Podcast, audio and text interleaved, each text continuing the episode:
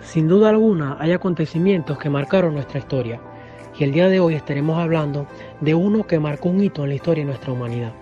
Sean todos bienvenidos a nuestro podcast del día de hoy martes 1 de junio del 2021, el cual estaremos hablando acerca del accidente nuclear más destructivo de la historia, nada más y nada menos que el accidente de Chernóbil. Pero para eso me acompañan el día de hoy mis compañeras Wales Carrauceo, Carlis Alemán, Estefanía Escalante y junto a ella Santiago Serpa y mi persona David Malaver, estaremos conociendo e indagando un poco más sobre este tema tan interesante.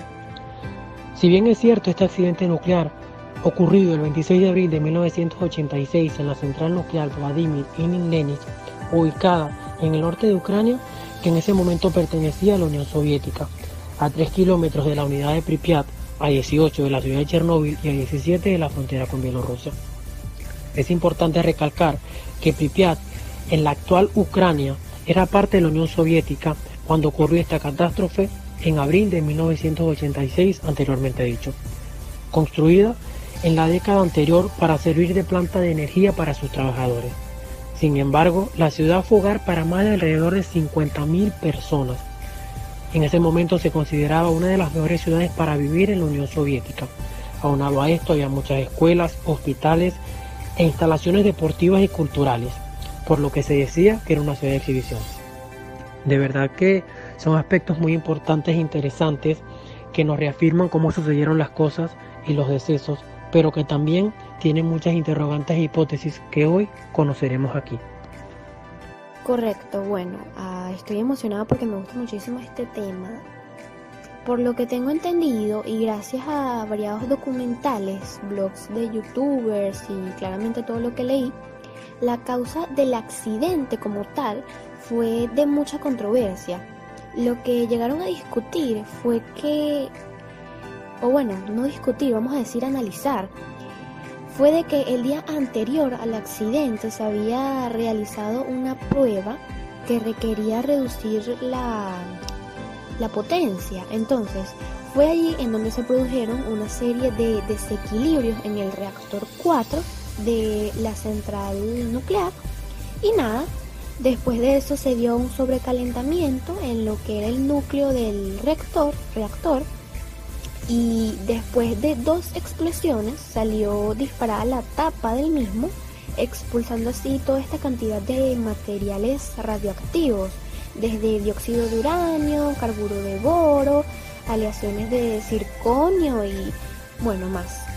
De hecho, incluso se estimó que la cantidad de materiales que fueron expulsados fueron de nada más y nada menos que 500 veces mayor que en la bomba atómica arrojada en Hiroshima en las fechas de 1945 causó la muerte de, bueno, 31 personas a solo dos semanas después y llevó al gobierno de la Unión Soviética, claramente, a una evacuación de urgencia de alrededor de 116 mil personas provocando así también una alarma internacional, pues se había, se había detectado esta radioactividad en al menos 13 países de Europa central y oriental. Incluso alcancé a leer que esto pudo extenderse más, es decir, esto pudo llegar a todo el mundo. Para agregar algo más de lo que acabas de decir, la contaminación provocada por el desastre de Chernobyl no se dispersó en forma pareja a través de los terrenos que lo rodeaban, sino que en forma irregular, dependiendo de las condiciones meteorológicas. Tuvieron que adoptar medidas de emergencia con el fin de controlar la emisión de material radioactivo, cuidarse de los escombros por el, por el reactor y construir luego una estructura de contención de los restos del núcleo del reactor, llamado sarcófago, que quedó terminada en noviembre de 1986. En el momento de la explosión del reactor, mató a dos miembros del personal operativo. Se inició una operación de emergencia masiva en el momento para apagar el fuego, estabilizar el reactor y limpiar el núcleo expulsado. Unas 134 personas del personal de la estación de bomberos fueron hospitalizados con síndrome de irradiación aguda, debido a la absorción de altas dosis de radiación ionizante. De estas 134 personas, 28 murieron en los días o meses posteriores y aproximadamente 14 muertes sospechosas de cáncer inducido por la radiación siguieron dentro de los siguientes 10 años. Al mismo tiempo, los responsables de la región comenzaron a preparar la evacuación de la ciudad de Pripyat y de un radio de 10 kilómetros alrededor de la planta. Esta primera evacuación comenzó de forma masiva eh, unas 36 horas después del accidente y tardó 3 horas y media en ser concluida. La evacuación de Chernóbil y de un radio de 30 kilómetros no se llevó a cabo hasta el 2 de mayo. Para entonces ya había más de mil afectados por lesiones agudas producidas por la radiación.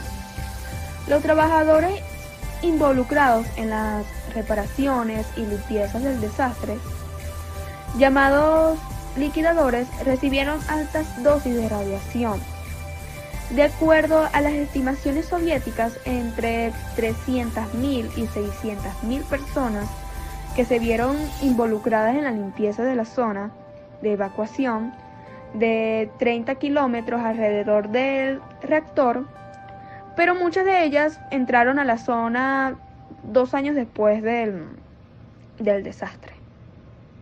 Ok, ok.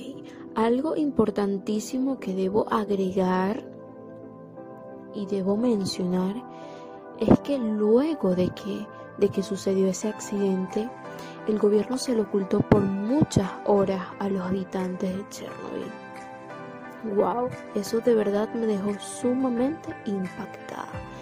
También debo mencionar que, que varios helicópteros que pertenecían al ejército soviético ese día se prepararon para, para arrojar sobre, sobre ese núcleo una mezcla de materiales. Entre estos se encontraban la arena, el plomo, la arcilla y el boro. Al finalizar esas misiones el 13 de mayo, se realizaron 1.800 vuelos. Y aunque ustedes no lo crean, fueron arrojadas 500 toneladas de materiales. Más tarde ese día se comprobó que ninguna había dado el blanco. Eso lo que ocasionó fue la destrucción de, lo que quedaba de esa estructura original.